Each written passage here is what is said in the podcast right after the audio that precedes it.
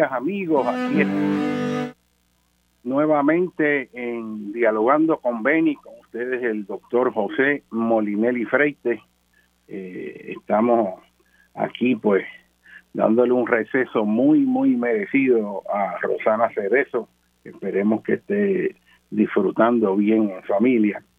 Y vamos a tener un programa muy interesante. Vamos a estar hablando de una serie de temas que son importantes. Eh, hay que tocar lo de Ucrania, que es una situación sumamente seria.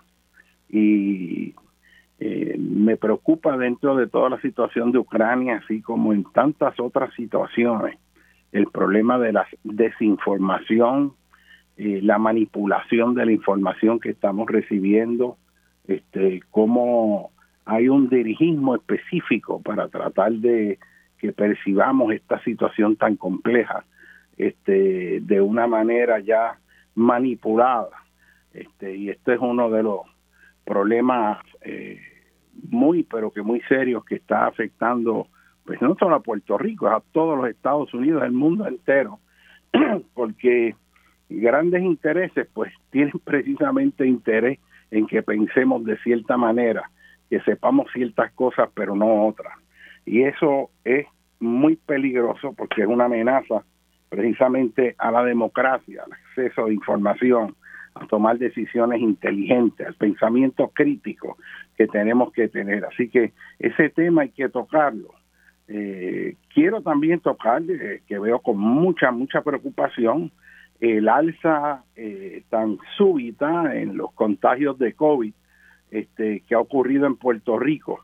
Eh, y es preocupante porque cuando uno ve este, el periódico, el New York Times, eh, que presenta pues las tablas, las estadísticas día a día de cómo progresa este, dicha pandemia a través de los Estados Unidos eh, y ve los mapas, sale Puerto Rico en el día de ayer eh, precisamente como el lugar de mayor incidencia dentro de los Estados Unidos y sus territorios.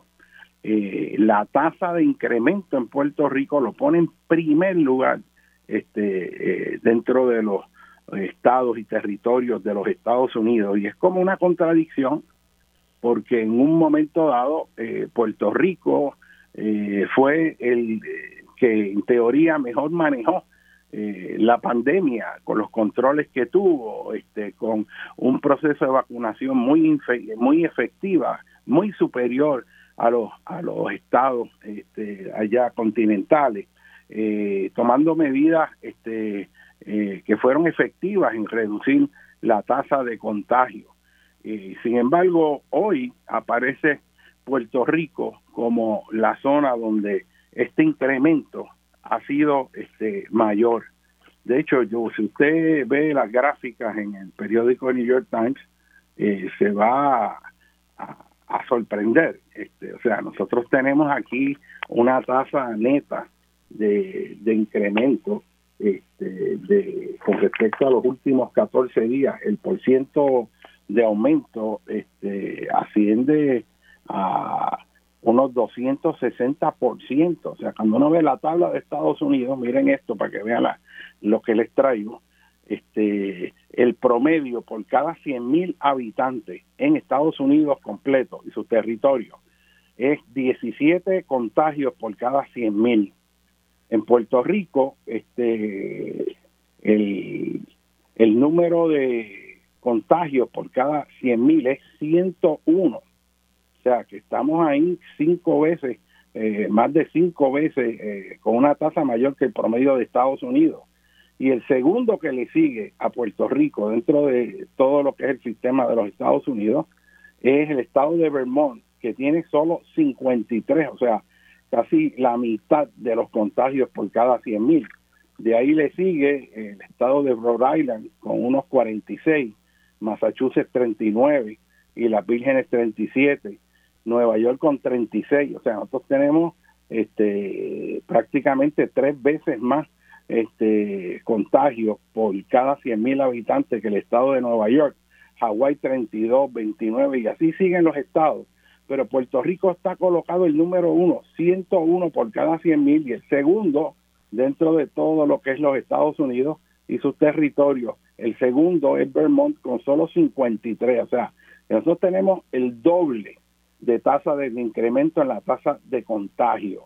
Y eso, pues, para mí, según yo veo eso, esa tendencia, pues en realidad es alarmante porque este nosotros aquí, pues sí, se está hablando de que está subiendo, pero cuando lo vemos en el macro, algo muy, muy particular este, ha ocurrido en Puerto Rico. Y ciertamente yo creo que parte del error es haber aflojado los controles, haber eh, dejado la aglomeración sin límite en, en, la, en el aforo de los negocios, restaurantes que están en áreas cerradas, el haber aflojado la cuestión de las mascarillas, que el que se las quiera poner, se las pone y el que no, no aunque dentro de eso Puerto Rico ha mostrado mucha, mucha madurez, yo diría mucho más madurez que su contraparte en Estados Unidos. Me dicen que en Florida eso la gente anda sin mascarilla por todos lados, que, que al revés, que los que tienen mascarilla pues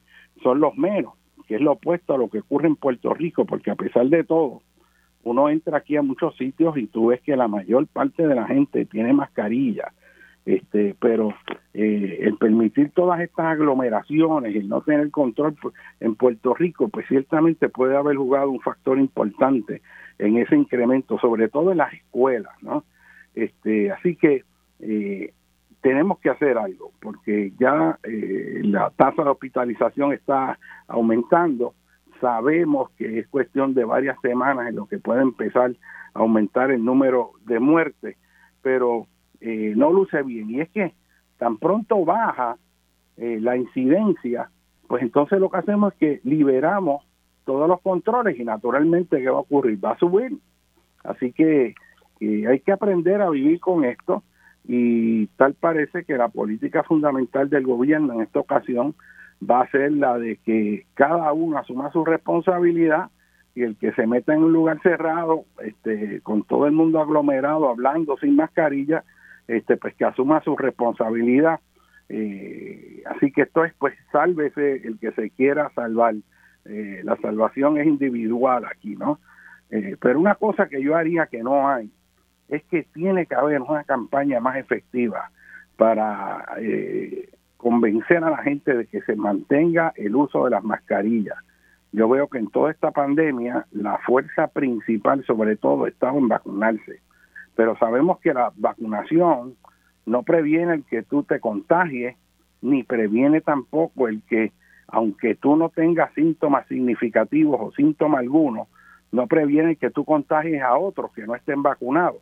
Este, la, el énfasis ha sido en vacunarse, pero no ha habido una insistencia lo suficientemente grande con respecto a la mascarilla, el tipo de mascarilla. Hay unas mascarillas que, que son pues básicamente para proteger a los demás de ti, pero la mayor parte de las mascarillas que usa la gente no son mascarillas que previenen este el que si hay un virus suspendido en el aire, pues tú lo respires porque estás respirando el aire que entra por el lado y no está filtrado, como con la N95. Así que eh, hay, hay que tomar esto muy en serio. A mí no me gusta ver a Puerto Rico con un doble de incidencia que cualquier otro territorio o estado de los Estados Unidos. Pero un, un dato que parece que, es, que, que, que, que, se muestra que es sumamente valioso, ¿verdad? Este, de los datos es que la tasa de contagio es dos veces mayor para los que no están vacunados. O sea, que si bien el que tú estés vacunado no quiere decir que no te va a dar COVID ni te vas a contagiar, estadísticamente cuando se comparan los, los que se contagiaron que están vacunados versus los no vacunados, eh, sistemáticamente este, sale una evidencia potente, estadística, sólida, de que eh, la tasa de contagio es dos veces mayor en los que no tienen vacuna. O sea que el estar vacunado estadísticamente reduce a la mitad el número de contagios, ¿no? Pero esto es más espectacular para los que dicen que la vacuna no es no tiene efecto y es que estadísticamente esto es para toda la población de todos los Estados Unidos los millones que se han contagiado el más de un millón que ha fallecido es que el número de personas que mueren es 10 veces mayor para los que no se han vacunado. O sea, la vacuna no es garantía de que no te vas a morir, pero sabemos que la vacuna va a reducir cuán fuerte va a ser el impacto este, eh, en tu salud y que las personas vacunadas van a poder lidiar con, con, con el contagio de forma mucho mejor que los que no lo están y que con respecto a la mortalidad aquí este, este dato es potente, o sea, el número de muertos que, que, ha ocurrido que no están vacunados es 10 veces mayor que el número de muertes de personas que están vacunadas. Esto no quiere decir que no hayan, hayan habido personas vacunadas hasta con el último refuerzo que han fallecido, pero cuando se compara con los que no están vacunados, la diferencia entre uno y otro es por un factor de 10. O sea, que por cada 100, eh, 10 que están vacunados mueren, pero los otros 90 son los que no están vacunados. ¿no? Este, otra cosa interesante que sale en la gráfica es cómo, de acuerdo al cohorte de edad en que uno está, las personas mayores son, como sabemos, extremadamente más vulnerables este, a, a ser admitidos en hospitales. Y la estadística, eh, que es muy interesante, es que el número de admisiones, eh, de acuerdo a los segmentos de edad, este, es cuatro veces mayor para las personas que tienen más de 50 años de edad. Este, o sea que, como sabemos, eh, a mayor edad la vulnerabilidad, la susceptibilidad a tener consecuencias más serias es mucho mayor y naturalmente tiene que ver con eh, el sistema inmunológico que se va debilitando, pero eh, el grupo mayor de 50 años eh, es cuatro veces más vulnerable o tiene que o, más susceptible haciendo que tenga que ser hospitalizado comparado con los de menor edad. así que en Puerto Rico tenemos que usar la inteligencia, sabemos que han ocurrido muchos brotes en las escuelas, se han tenido que cerrar en escuelas, pero por favor no baje la guardia, use la mascarilla, lávese las manos. Para mí ese es el factor crítico. Usted lo que quiere es no ver si la vacuna funciona o no, usted lo que quiere es no contagiarse y ahí tiene que estar este eh, el espíritu puesto y el deseo. Sé que la gente se agota, que esto es cansón, pero lo que más cansón es estar metido en un hospital eh, bajo unas situaciones de cuidado intensivo eh, que puede ser muy terrible para las personas que están ahí. Así que esto había que decirlo porque es importante, eh, pero hoy, pues primero de mayo, Día Internacional de los Trabajadores, este, cuando acabe este programa, va a haber un programa, este, yo estoy seguro va a ser excelente, como siempre lo es, ¿verdad? Este, eh, donde va a estar Justo Méndez, va a estar hablando y van a tener un panel de gente eh, que tiene mucho conocimiento eh, sobre la historia del Día Internacional de los Trabajadores, sobre los reclamos de las luchas obreras, de la importancia de tener conciencia este, de los logros que se han alcanzado históricamente con sangre, con dolor, con sufrimiento, este, para alcanzar ciertos derechos que se han estado erodando en los últimos años en Puerto Rico. Este, y no voy a entrar en ello para no ser repetitivo porque sé que el programa ya con Marcia, que sigue a este, que es un programa excelente, va a estar tocando este tema y va a estar el sociólogo, líder eh, comunitario, una persona que yo le tengo mucho respeto y estima, como mucha gente en Puerto Rico, este Justo Méndez, hijo del profesor Justo Méndez, que era uno de esos profesores de excelencia ya eh, en la Universidad de Puerto Rico en su época de oro. Así que este, estén atentos a ese programa eh, que se va a estar hablando sobre el primero de mayo. estamos en un día lluvioso y eso pues naturalmente nos fuerza, nos da el pie forzado eh, para hablar de la lluvia eh, de mayo y, es la tradición esta este, de que uno debe eh, mojarse debajo del primer aguacero de mayo y ciertamente estamos en un periodo de lluvia, estamos en el primero de mayo y esa tradición cultural que hay en muchos países, muy particular aquí en Puerto Rico, en República Dominicana, en Cuba. Eh, a mí me parece interesantísimo. Esto debe venir desde tiempo de España eh, y lo hemos heredado acá. Pero es la idea de que si uno se moja en el primer aguacero de mayo, eso va a ser buen augurio para uno. Eso le va a traer mucha suerte eh, y mucha salud y mucha abundancia y esa tradición pues eh, se da pues con sus cavias, ¿no? Hay gente que lo lleva más al extremo y dice que cuando uno sale este eh, de la casa y que esté lloviendo para mojarse, tiene que hacerlo con el pie derecho y que cuando retorne también entre a la casa con el pie derecho. En otros lugares hay tradiciones donde no comen cangrejo porque el cangrejo camina hacia atrás y eso es mal augurio. Así que ese primero de mayo, nada con los bueyes. Este, y así hay un montón de historias interesantísimas, pero eso nos, nos trae, ¿verdad? En este mes que es el mes de las flores, eh, el, del Día de las Madres, hay, hay tanta simbología que a veces se nos olvida, eh, que redimensiona este, esa realidad existencial de nosotros a través de esta vida.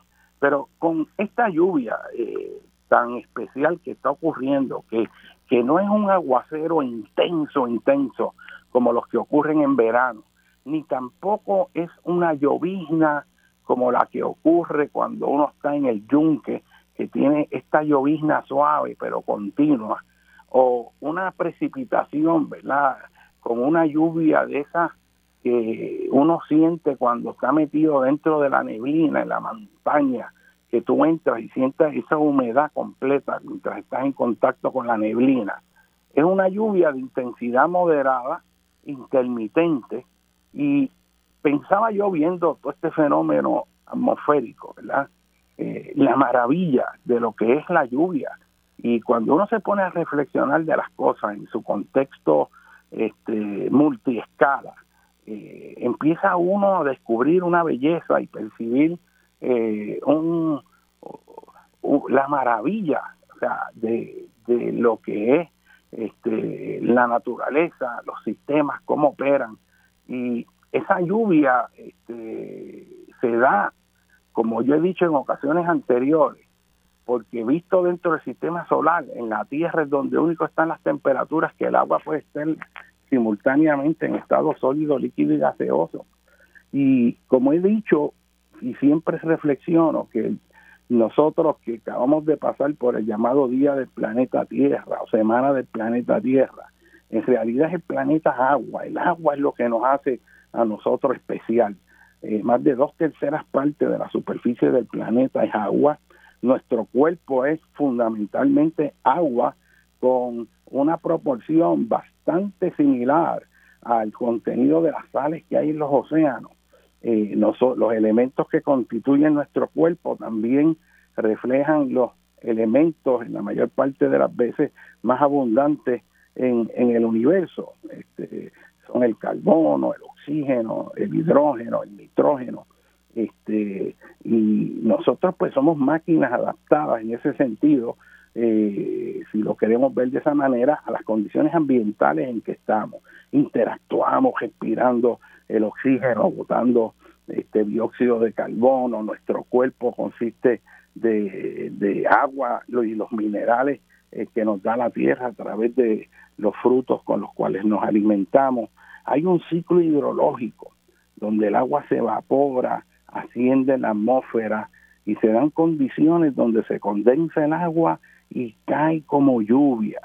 No hay nada más extraordinario que ir uno caminando y si usted de los que se quiere mojar en mayo, piense lo siguiente, cada gota de lluvia que va a tocar su piel cuando empiece usted a mojarse bajo esta, es producto de la condensación del vapor de agua y esa condensación se da en una partícula que no se ve de polvo en la atmósfera o puede ser un polen, pueden ser partículas de origen orgánico o mineral, puede ser parte de ese polvo sahariano donde la tierra de África se precipita y llueve sobre nosotros en Puerto Rico.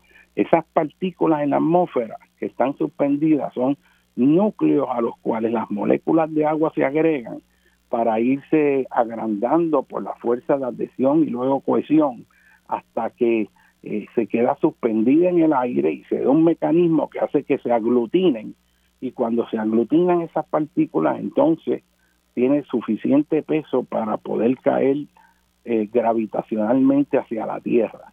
Cuando ocurre un aguacero, el agua que viene a tocarlo a usted, que toca su piel, que toca sus pelos, y cuando usted ha perdido el pelo, que empieza a tener una calva, usted va a sentir la lluvia diferente porque antes caía en el pelo, pero cuando cae en la calva, como decía un amigo mío que escribió un libro de eso, Eric Landrón, usted siente el agua, cómo se desparrama en la piel, la experiencia es diferente pero esas gotas de agua antes de caer se evaporaron, se volvieron a condensar, se unieron, se formó una gota más grande, se hizo inestable, se partió en dos gotas más pequeñas para volverse a unir.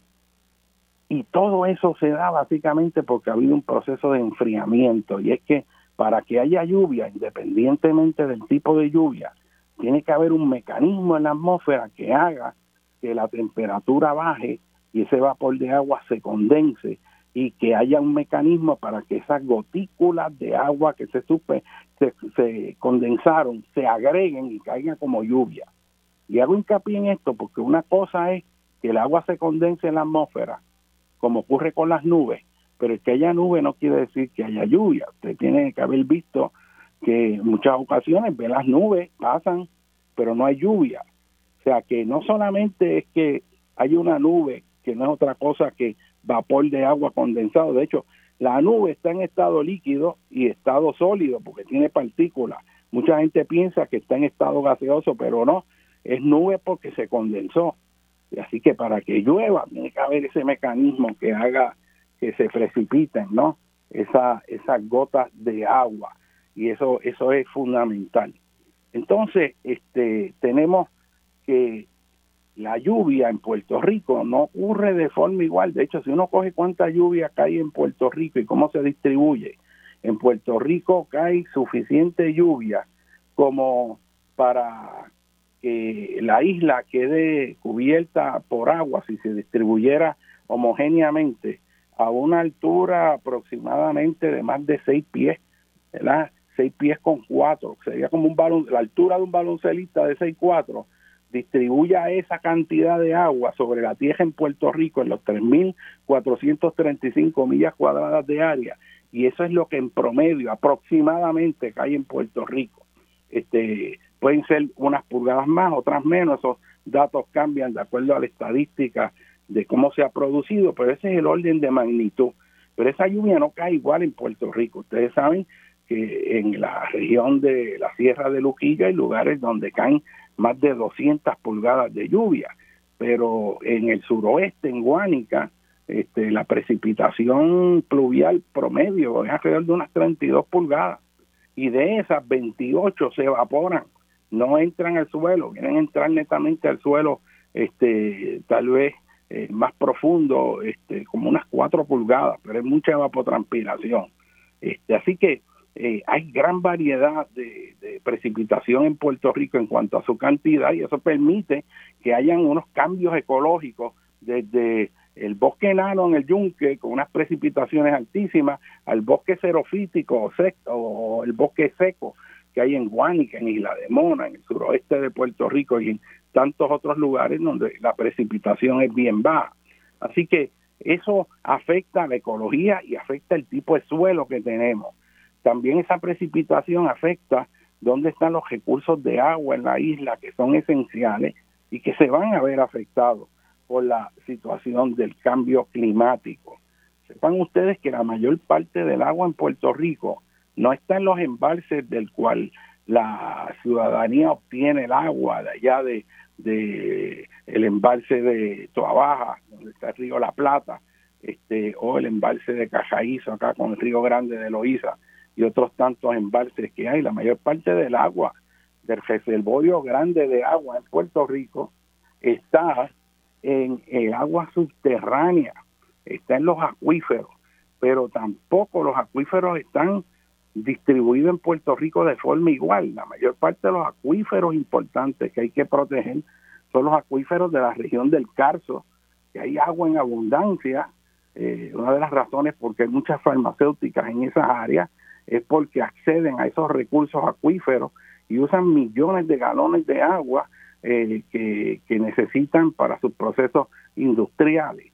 También hay acuíferos bien importantes en los llanos costeros de Puerto Rico, del norte y el sur, y los valles del interior, como el valle de Calle y el valle de Cagua, este, los valles de los ríos grandes de Loíza, este, Cibuco, todo lo que son materiales aluviales en zonas llanas, eh, en el perímetro insular este, de Puerto Rico, eh, son áreas que tienen gran riqueza acuífera, pero estas áreas están bien impactadas por las actividades humanas y muchos de ellos se han contaminado y por eso muchos acuíferos, pues como recurso natural, tienen limitaciones porque los hemos contaminado. Acuérdense que una gota de gasolina o de aceite arruina este, cientos o miles de litros este, de agua fresca, lo hace, este, lo, contamina totalmente, no lo puedes utilizar. Así que hay que tomar medidas para proteger estos acuíferos. En la montaña, curiosamente, que es donde se produce mucha lluvia del tipo orográfico, que es la lluvia inducida por la montaña, este, la riqueza acuífera es mucho más pobre y eso tiene que ver con las rocas. Y hay rocas en el interior montañoso central de Puerto Rico, como allá en el área de San Lorenzo, Junco, Las Piedras, toda esa zona donde hay rocas de la familia del granito, específicamente la granodiorita, que son rocas cristalinas. Y cuando hablamos no habla de rocas cristalinas, son rocas que eh, se formaron gradualmente a medida que la roca derretida, el magma, se fue enfriando a grandes profundidades lentamente. Y según se va enfriando, van formándose unos cristalitos que van eh, creciendo y forman los minerales, como el feldespato, el cuarzo, todos estos minerales que forman las rocas graníticas. Y cuando tú ves la roca fresca, tú ves toda una serie de minerales ahí y, todos los minerales son cristales, por eso eran rocas cristalinas. Pero esas rocas tienen muy baja, baja porosidad y permeabilidad. Usted va a hincar un pozo en San Lorenzo y usted llama a una compañía y compra una casa y dice, no, no, mira, hazme un pozo ahí y empiezan a perforar para hacer un pozo de agua.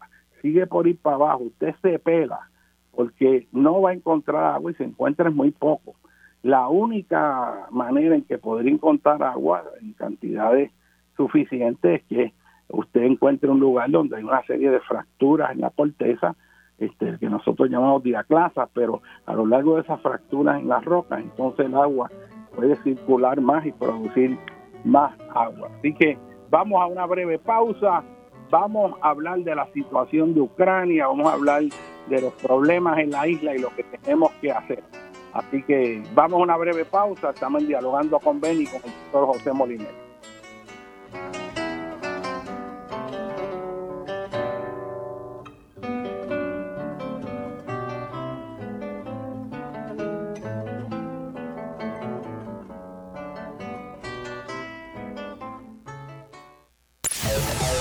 Sintoniza Radio Isla 1320 AM y o radioisla.tv.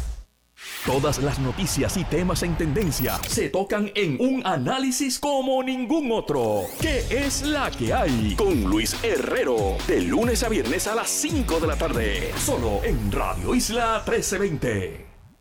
Te están demandando en desahucio porque no puedes pagar la renta. En Ayuda Legal Puerto Rico contamos con un equipo preparado para ofrecer acompañamiento legal gratis. Si tú o alguien que conoces está en riesgo de perder su techo porque no puede pagar la renta, llámanos hoy al 787-957-3106. Conocer tus derechos es poder. Síguenos en Facebook. Facebook Radio Isla TV.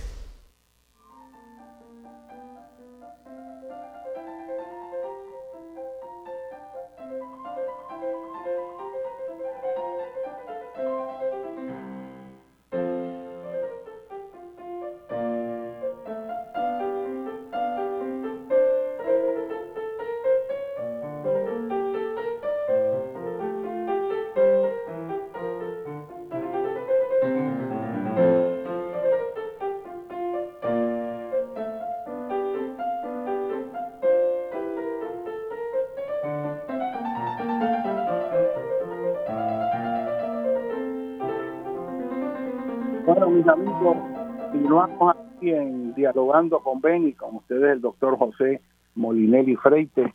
Queremos mandar un saludo allá a Pedro Meléndez en el barrio Ciénaga Baja de Río Grande, que siempre este, nos oye. Y un saludo especial al artista residente de Puerto Rico en el condado de Dade, en Florida, allá en Miami, eh, a Teófilo Freites, que está haciendo una labor extraordinaria y que también sabemos que nos está oyendo. Este, continuamos aquí y estamos hablando de los recursos de agua y esto es un asunto que la gente tiene que, conocer en Puerto Rico.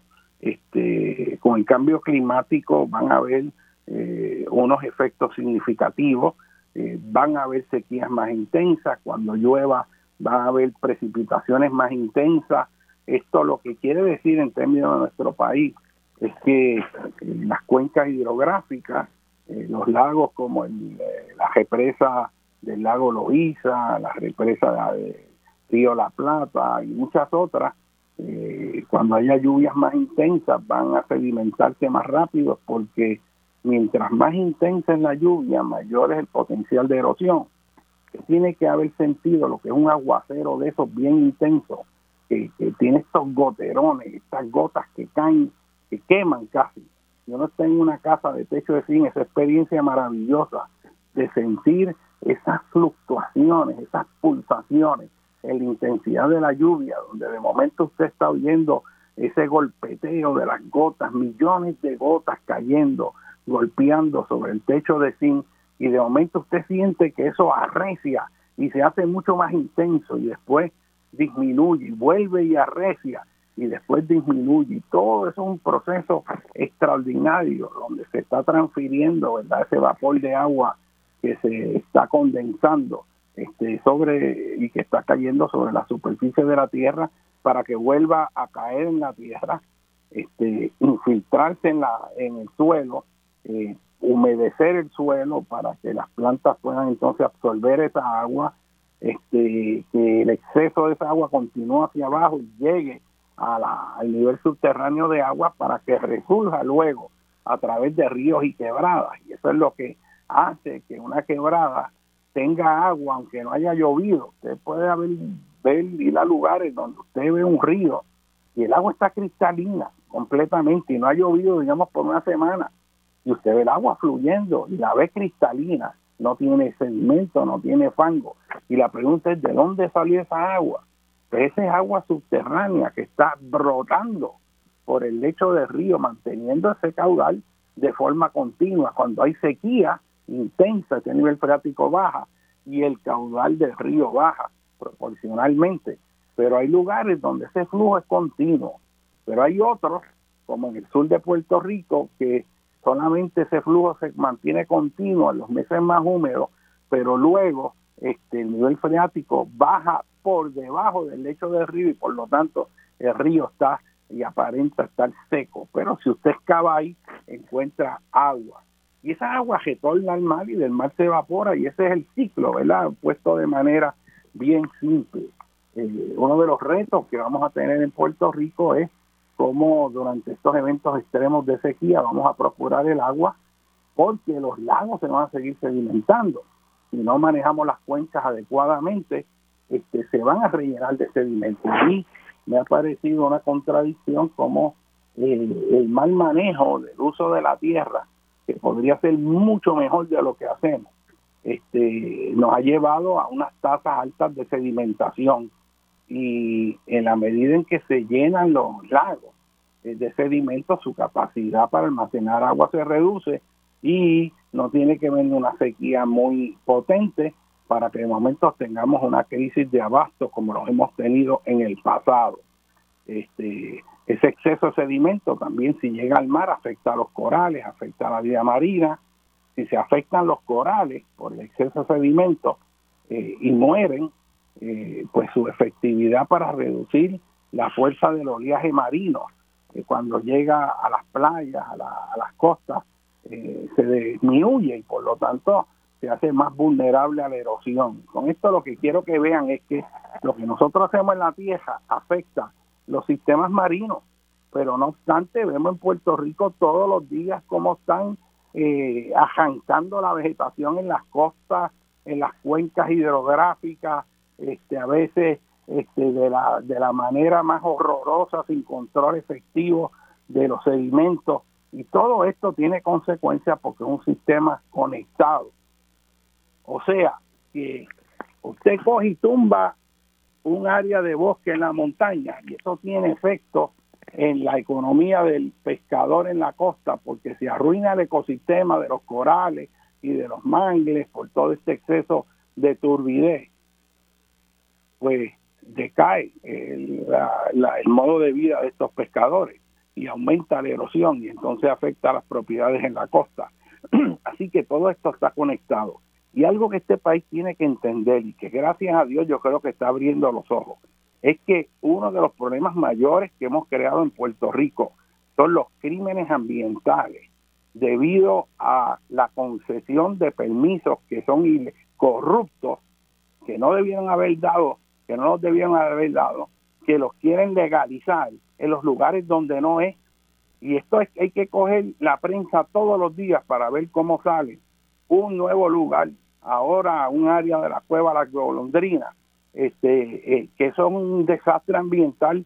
En Río Grande allí han tumbado también medio mundo, en el área al lado de la playa Luquillo, terrenos que son humedales allí, le han dado permiso para meter hoteles donde no van, en áreas que son críticas ambientalmente en la costa.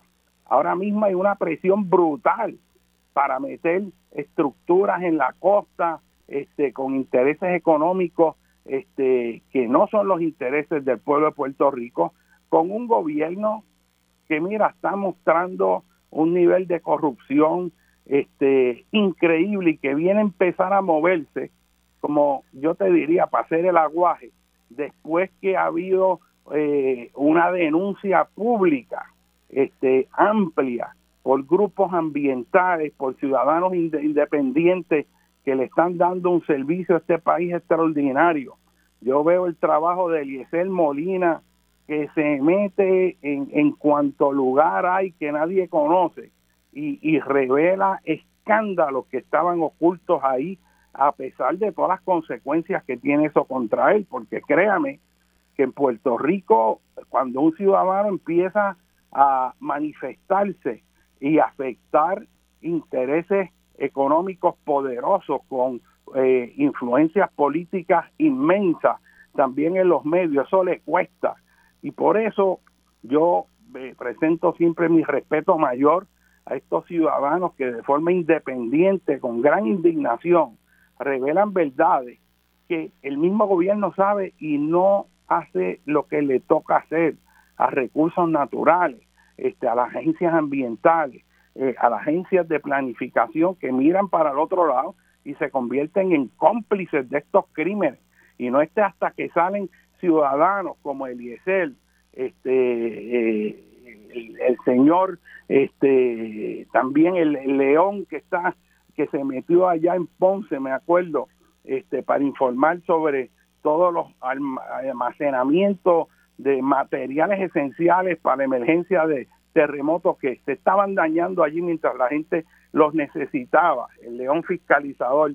Y así en, en un momento Tito Kayak que hizo manifestaciones sobre hechos importantes y que trataron no de, rebajarlo en términos de su carácter con, con campañas verdad de, eh, de difamación. Y así es importante que los ciudadanos defendamos la democracia que traigamos estos issues porque cuando los gobiernos se corrompen y no cumplen con su responsabilidad es deber de los ciudadanos en defensa de la democracia el hacer estos señalamientos y si no se hacen, entonces el país se llena de, de miedo, nadie se atreve a hacer nada y los corruptos gobiernan como le dan gusto y ganas. Y estos corruptos controlan los nombramientos en la judicatura, nombramientos en las agencias gubernamentales y se forma toda una organización que básicamente es similar al crimen organizado. Recuerdo aquel fiscal federal este cuando señaló con todas esas investigaciones de, de la administración de Roselló Padre, este que hizo aquel señalamiento y era que el padre y la madre de la corrupción en Puerto Rico se llamaba el Partido Nuevo Progresista y, y que actuaba básicamente, de en un momento se consideró meterle lo que se llama un RICO Act, que es para esquemas de crimen organizado, porque no es un legislador independiente, un político, un alcalde que hizo una trampa para jugarse algo o ganarse 100 mil pesos o 20 mil pesos aquí o que usó indebidamente propiedad del gobierno, este, cosas que en realidad comparado con los crímenes grandes eh, son menores. Es que eh, la diferencia es que en el, en el partido no progresista se ve toda una coordinación del sistema, un esquema organizado control con los fiscales y cogen fiscales y les asignan a que fabriquen casos para este, manchar la reputación de mucha de la gente que le está sirviendo a este país y van ahí sin ninguna ética y hacen acusaciones contra ciudadanos valiosos y buscan eh, eh, eh, el crear una imagen adversa sobre esa persona y entonces como controlan los medios tienen estos psicofantes ubicados en estaciones de radio, repitiendo falacias, difamando a ciudadanos que están defendiendo este país. Y eso está pasando mucho con la lucha ambiental en Puerto Rico y ha pasado históricamente con el independentismo, este, porque ellos controlan los medios. Así que eh, empiezan por la mañana en una cadena y empiezan ahí a hablar gente que usted nunca ha oído en su vida, parecen legisladores que nadie sabe quiénes son, nunca las ha oído porque no han hecho nada y de momento están allí como perros furiosos, ladrando, lanzando insultos, acusando a ciudadanos que están haciendo su trabajo en defensa del país. Y entonces aquí hay un hecho fundamental que los puertorriqueños tenemos que reconocer y tener claro. ¿Y sabe cuál es? Que aquí un partido político se monta con toda esa agenda política partidista, agenda partidista, con su clan de saqueadores y consultores, porque cada partido tiene su grupo que son, entre comillas, como dicen ellos, los que guisan. Y una vez están en poder, ellos se reparten ese bacalao, que es el término que comúnmente se usan, y todos están guisando. Y ahí le reparten dinero a uno eh, para esto y lo otro, esos aportan de nuevo a la campaña y entonces esa campaña va a poner anuncios o si está en el gobierno donde ponen anuncios, influencia brutalmente a las agencias de radio, de prensa, porque si no ponen las noticias favorables a como ellos quieren, dejan de percibir esos anuncios. Entonces están comprando la información que sale, manipulándola a favor de ellos y manipulándola en contra de sus enemigos políticos. Pero entonces aquí, ¿cómo es posible que un gobierno, que es un gobierno que tiene que servirle al país a todos por igual, lo utilice un partido para hacerle daño político con las estructuras del gobierno, atacar a sus oponentes, formularle cargo, acusarlo de cuestiones éticas, acusarlo de estilo y después cuando usted viene a ver, porque afortunadamente dentro de ese sistema todavía queda gente decente, y cuando llega y se va a ver un juicio, se va a ver una situación, pues no había caso porque no había nada, pero te tiraron el fango y he estado semanas ahí, todos esos medios que están comprados, llenos de psicofantes, llenos de psicofantes, repitiendo mentiras, despedazando la reputación de personas que le sirven a este país y ellos allí engordando sus carteras con la mentira.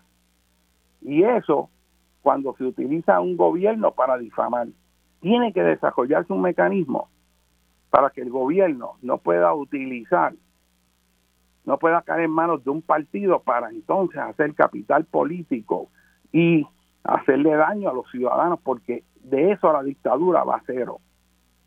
En una democracia el poder lo tienen los ciudadanos, pero no podemos permitir que una ganga de corruptos siga gobernando este país. Y ya Puerto Rico está cansado de eso, está cansado y está cansado de la mentira. Y tú ves cómo se paran ahí y empiezan a despotricar y tienen foros solitos para decir todo lo que le dé la gana. Y van de un programa a otro y siguen difamando. Y los que auspician los programas y los que están ahí siguen repitiendo lo mismo. Ahí me gustaría ver si todos estos supuestos analistas que hay sacan hacia afuera e informan al país de dónde es que reciben dinero, cuáles son los contratos que tienen. Y si usted busca eso, usted ve que muchos de los llamados formadores de opinión pública lo que tienen es un negocio que sesgan la noticia y la información para el lado donde están recibiendo dinero. No todos, desde luego, pero hay un número demasiado grande y se hace evidente y la gente sabe quiénes son pero tenemos que tener conciencia de que eso es así. Y dentro de eso tenemos que mostrar nuestro apoyo y respeto a aquellos que están dando la batalla, porque son la gente que está al frente defendiendo este país.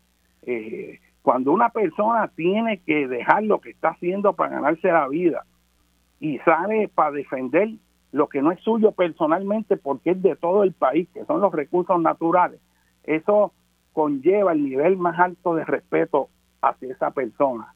Y por lo menos ese lo tengo yo. Y por eso yo me paro aquí y hablo a favor de ellos. Y hablo a favor de ellos porque hay que decir la verdad y hay que decirla sin miedo. Porque por cada vez que yo hable aquí y yo pueda hacer un reclamo de decencia y valorar el trabajo de todos estos ciudadanos y organizaciones ambientales y líderes ambientales y legisladores que se atreven a decir las verdades para que después le metan todo el sistema en contra para difamarlo y formularle casos falsos. Hay que pararse de pie y mostrar el apoyo porque esas son la gente que va a salvar a Puerto Rico de una dictadura fascista, de un gobierno que haga que la gente tenga miedo y nadie se atreva a expresar. Y es que en Puerto Rico a estas alturas, a pesar de todo lo que se llena la gente hablando de la democracia, en Puerto Rico muy pocas personas se atreven a hablar lo que hay que hablar. Y cuando alguien habla, pues todo el mundo dice, wow, esa persona es valiente, tiene pantalones, porque la mayor parte de la gente, si se pone a hablar, puede sufrir consecuencias. Pero entonces, si nosotros no hablamos, ¿quién va a salvar este país?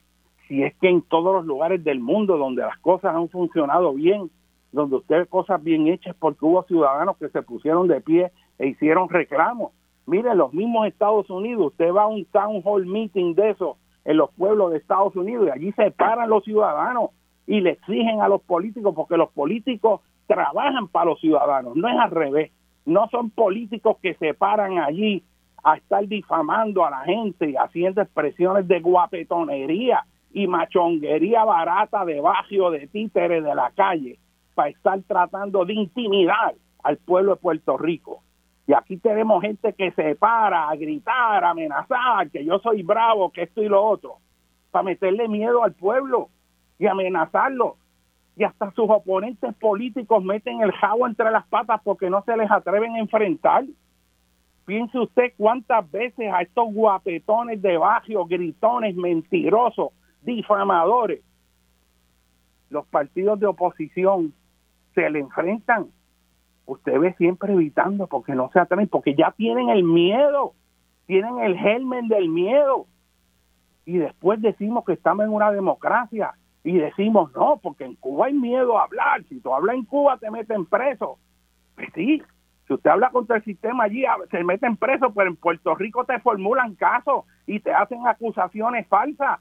Y todo el mundo entonces, ¿qué pasa? ¿Cuál es la diferencia? Y eso va increciendo.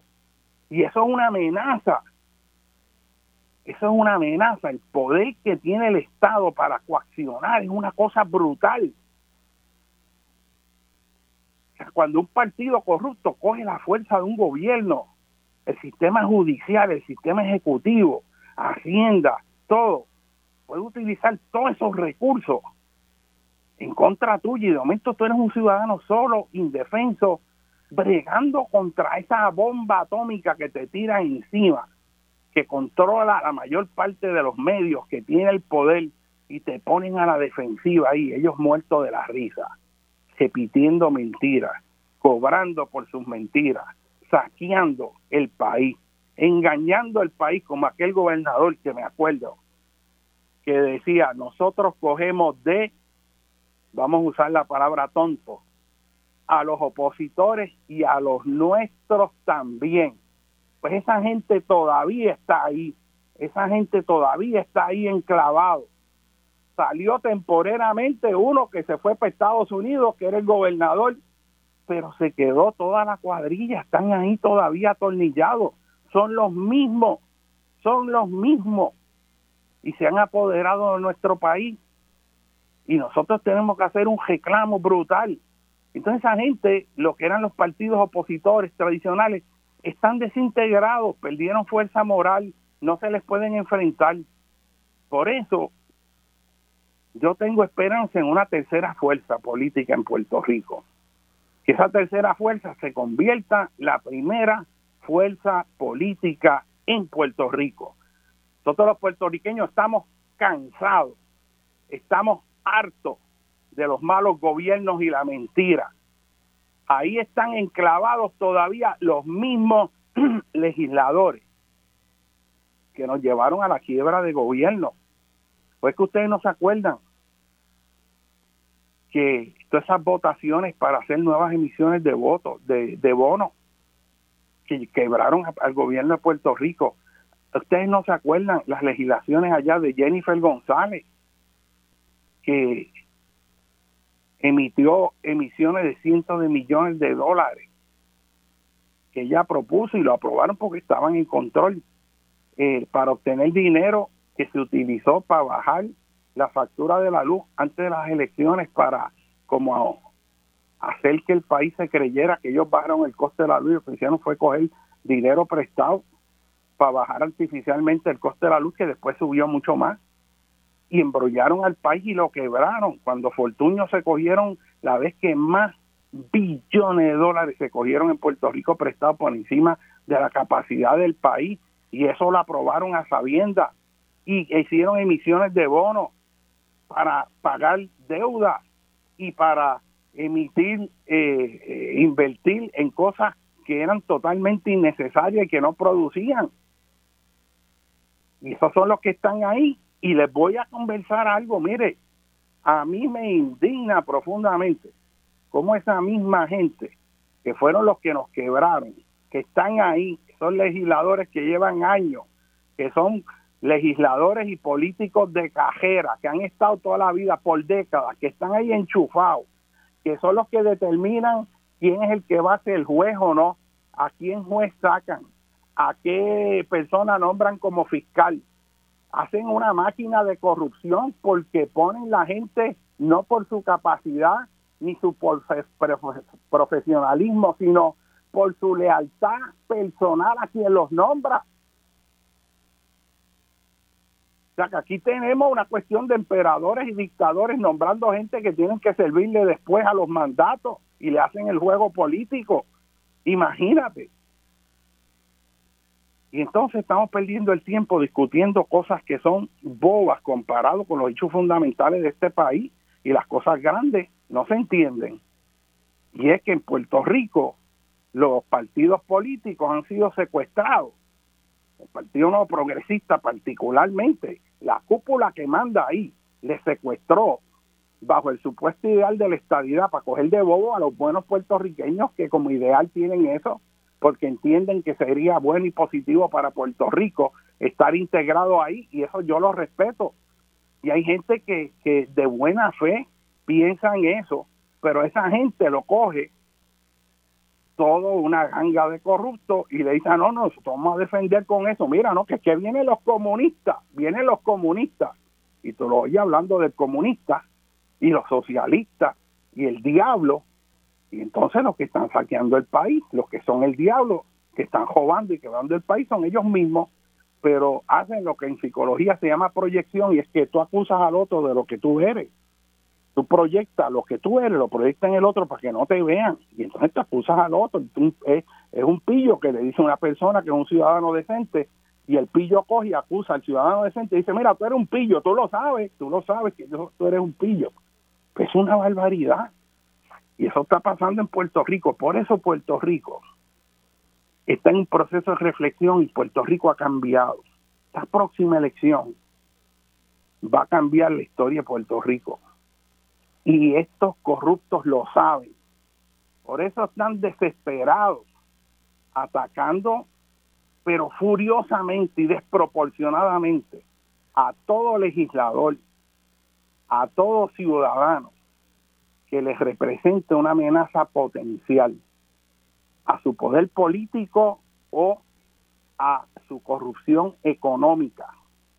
Parte del ataque tan severo que ha sufrido Mariana Nogales, desproporcionado, fabricado, toda esa difamación se le ha caído encima y la pregunta es, ¿por qué una legisladora novata, en este caso que entra, le han metido esa campaña derecha-izquierda tratando de difamarla y no han podido? Pues porque está tocando todo el esquema de los permisos corruptos, que se mueven millones de dólares. Y es que en el Puerto Rico la corrupción, la corrupción con los permisos, con los desarrollos en los lugares que no van, es donde están haciéndose súper ricos todos estos intereses económicos y cuando viene alguien que dice, no, no, no, espérate, esto hay que investigarlo, como ocurrió allá en Bahía de Jobo, en la reserva estuarina, cuando la legisladora de Victoria Ciudadana puso una resolución para investigar lo que estaba pasando allí. Déjenme decirles, ya eso se había notificado. Grupos ambientales habían dicho eso, la comunidad había traído eso pero cuando reventó es cuando la legisladora Mariana Nogales se paró, y digo aquí que es mi sobrina, y yo lo digo con orgullo. Y la defiendo porque sé de su integridad moral y su respetabilidad. Así que yo no me voy a quedar callado. Ella se puede defender sola, pero a mí me indigna o sea, ver el abuso. O sea, no solo el abuso por ser mujer, sino por la amenaza que les representa a todos estos corruptos, a todos estos corruptos. Y ya ustedes verán el mismo día que ella presenta esa resolución que hace que explote en grande. Y gracias a Dios en eso los medios han logrado sacar afuera. Y eso ha sido dentro de las cosas a veces malas que hacen, eso ha sido una cuestión positiva. Han expuesto profundamente toda la corrupción que hay allí y lo que falta y de momento el país abre los ojos y ve ese esquema ahí donde le habían dado permiso, estaba prácticamente legalizado siendo ilegal. Este, y esto, de esto hay que hablar y hay que decirlo, porque aquí nos va la vida en el amigo, continuamos aquí en dialogando con Benny, este, y estamos hablando ¿no? sobre esta situación en Puerto Rico con la corrupción. Este, este tema es importante porque para mí el issue principal para echar a este país hacia adelante en este momento es bregar con la corrupción. Este Nosotros los puertorriqueños tenemos capacidades extraordinarias y nosotros, aún dentro de la llamada colonia, podríamos tener un país que funcionara mucho mejor de lo que está funcionando. Hay un problema de trasfondo con respecto a quienes los dirigen, quienes hemos ubicado en el gobierno, cómo se han entronizado estos grupos este, corruptos que, que hacen la ilegalidad legal, que hacen leyes absurdas, que usan el poder para su propio beneficio y no el beneficio del país. Este, y esto hay que hablarlo, esto hay que decirlo, porque es de nosotros la responsabilidad de salvar nuestro país y luchar por él, porque si no lo hacemos nosotros, ¿quién lo va a hacer? Y no podemos seguir yéndonos de nuestro país. Hay un momento en el que tenemos que luchar por nuestro país. Porque si todos los puertorriqueños en su descontento nos vamos de Puerto Rico, ellos obtienen su propósito, lo logran. Nos sacaron de aquí, se quedaron con lo nuestro y ahora nosotros somos extranjeros en otro país. Y hay una reserva puertorriqueña, hay una reserva de fuerza puertorriqueña que está aquí, que abrió los ojos y va a estar luchando en un reclamo de, de volver a controlar lo que es nuestro, de detener la entrega de nuestro patrimonio nacional, de detener el, el que se entregue a compañías foráneas con intereses que no son los del país, todo a lo valioso de nuestra infraestructura, nuestras tierras agrícolas, nuestros aeropuertos, nuestros sistemas de navieras, nuestras comunicaciones, nuestros sistemas de generación de energía eléctrica, toda esta política de entregarlo a intereses que son foráneos, que lo que quieren hacer es solamente enriquecerse y no servirle al país, esto hay que volverlo a rescatar. Y nosotros los puertorriqueños hemos demostrado que cuando ponemos nuestras mejores mentes, este país es un país que es potente y es extraordinario.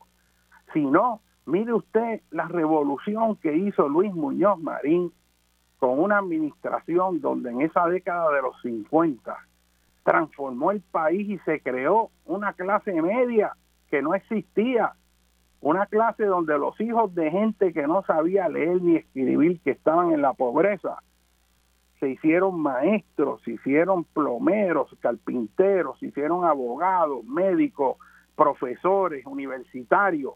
El país creó una clase media a través de la fuerza de la educación, se llevó carreteras a los lugares, caminos que eran recónditos, se llevó agua potable a cada esquina en Puerto Rico, la Autoridad de Energía Eléctrica, que entonces era la Autoridad de las Fuentes Fluviales, eh, instaló servicio eléctrico en los lugares más escarpados y montañosos donde no había accesibilidad. Se desarrolló en Puerto Rico la tecnología de cómo llevar con helicóptero los postes a lugares que no se podía llegar por tierra. Eh, Puerto Rico se convirtió en un modelo de lo que era el desarrollo económico en el mundo entero.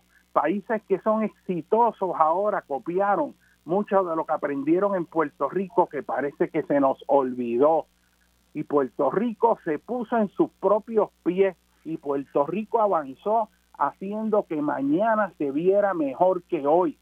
Y eso es importante, porque hoy en promedio, ante toda esta corrupción, toda esta debacle, toda esta ineptitud y todo este proceso de estar mendigando sin tan siquiera tener la dignidad de ver qué es lo que nosotros podemos hacer para nosotros mismos, todo este proceso de entrega de nuestro país, eso no es necesario. Nosotros hemos sabido hacer un país que eche para adelante por nuestra propia cuenta, cuando no había ayudas federales, cuando había que pelarse para hacer las cosas. Y eso se hizo.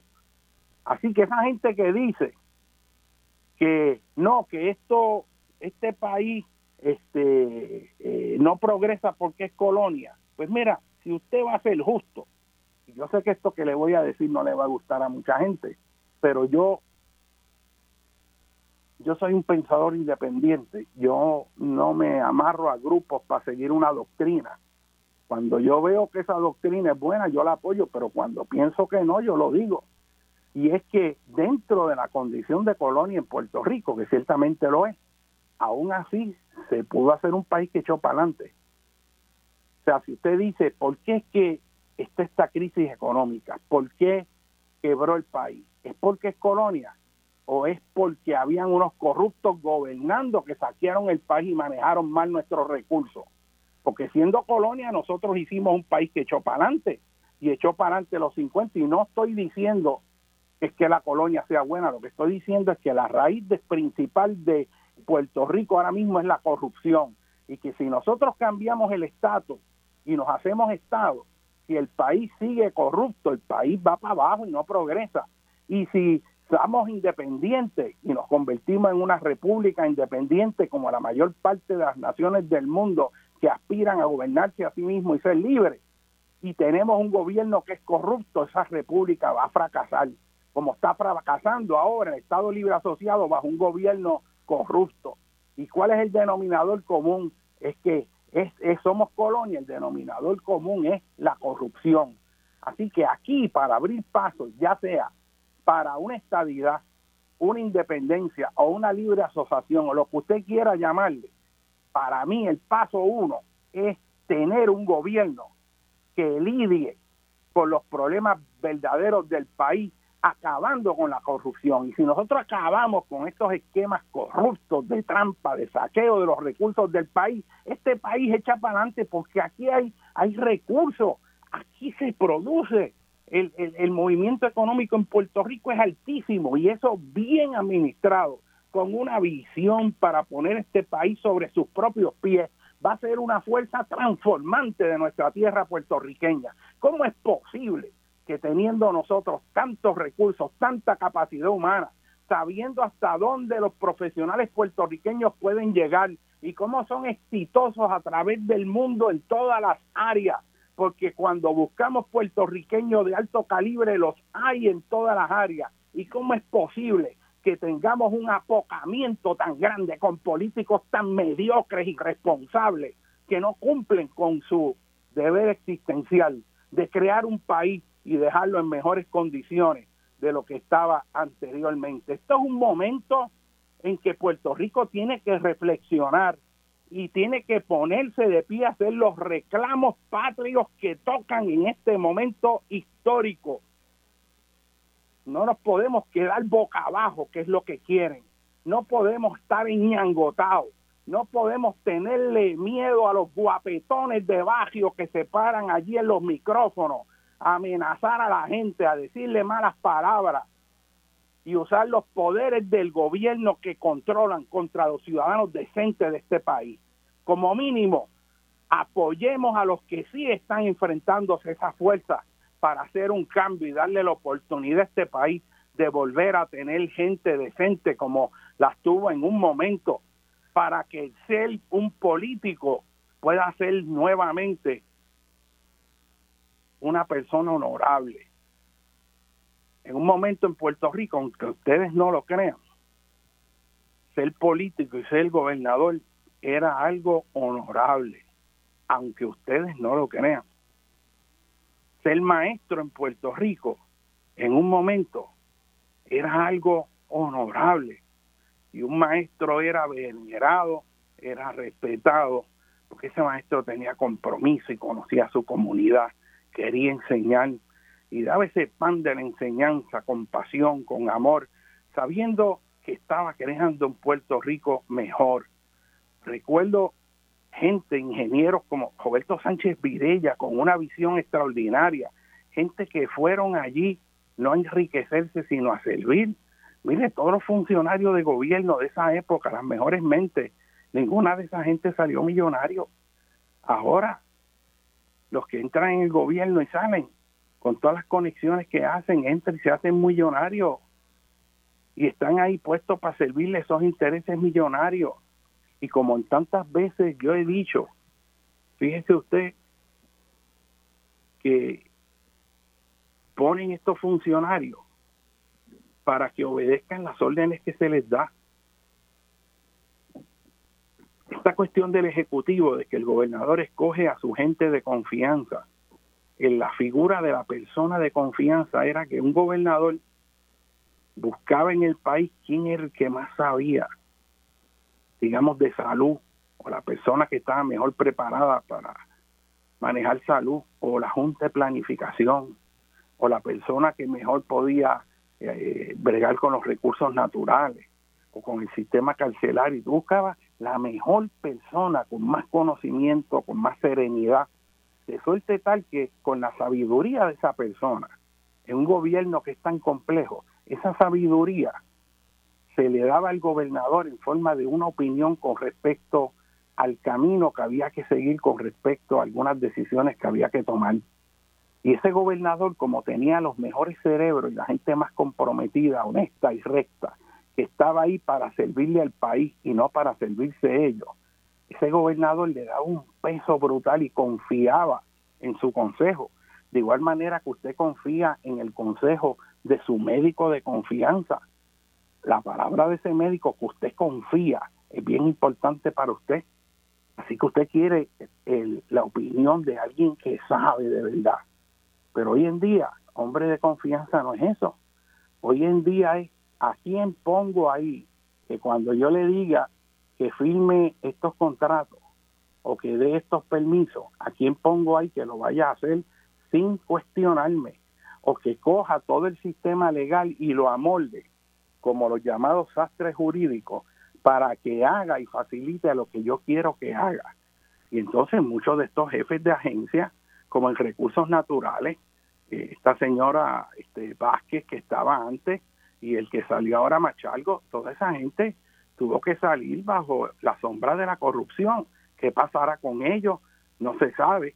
Este, uno personalmente, ¿verdad? No le desea mal, pero sabe que fueron, estuvieron ahí por sellos de goma, no estuvieron ahí por ser los cerebros en torno a cómo se administran los recursos naturales, por ser las eminencias con respecto al conocimiento de la planificación y ser las eminencias con respecto a cómo desarrollar un país sostenible.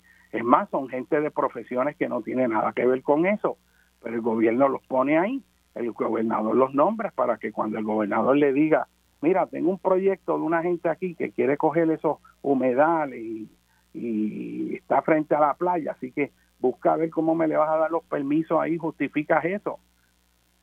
Y entonces fabrican un argumento falso y lo legalizan y dan los permisos y aquí no ha pasado nada.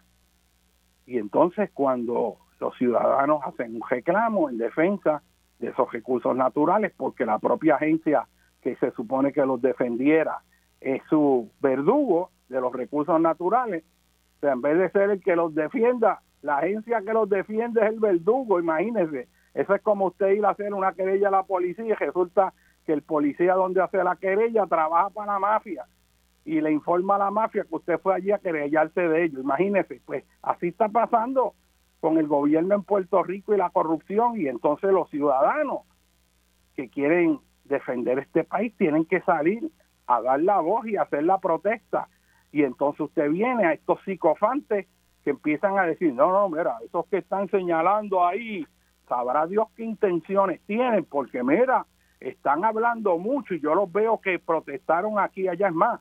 Esa gente, esa gente le están pagando de Cuba. Ah, no, no, mira, es que yo creo que es que es socialista de Chávez, porque si no, ¿cómo es que protesta tanto? A mí lo que me preocupa son las intenciones que usted ve ese discurso absurdo, libeloso, mentiroso contra la gente que da un pie adelante para defender este país. Debería darle bochorno y vergüenza a todos estos psicofantes que repiten la misma canción, haciéndole daño a este país, haciéndose cómplices de esa corrupción. Y es que a mí eso me, me hiere profundamente sea, todos los que conocemos esta isla y queremos este país y ver cómo se está destrozando innecesariamente, cómo estamos, eh, nos estamos invalidando como país, estamos como si nos estuviéramos cortando los dedos, las manos, los brazos, las piernas, y cada vez tenemos menos porque destruimos lo que es el recurso fundamental número uno de un país para su desarrollo económico sostenido, que es su infraestructura verde, son sus recursos naturales. Ningún país sin recursos naturales progresa y está condenado a la pobreza. Si usted pierde sus suelos, sus acuíferos, si usted pierde sus costas, si no maneja ese recurso con inteligencia para que pueda ser sostenible y de hecho sirva de base para el desarrollo económico, inteligente, bien hecho, el país está condenado a la pobreza. ¿Cómo es posible un país con tanto potencial como el nuestro? Y aquí estamos todavía volviendo a elegir estos gobiernos fracasados y corruptos con todas esas luchas internas que ellos mismos tienen entre ellos mismos. Por eso, aunque se está haciendo tarde, todavía estamos a tiempo. Y estamos a tiempo de atrevernos a imaginar un país mucho mejor que el país que tenemos.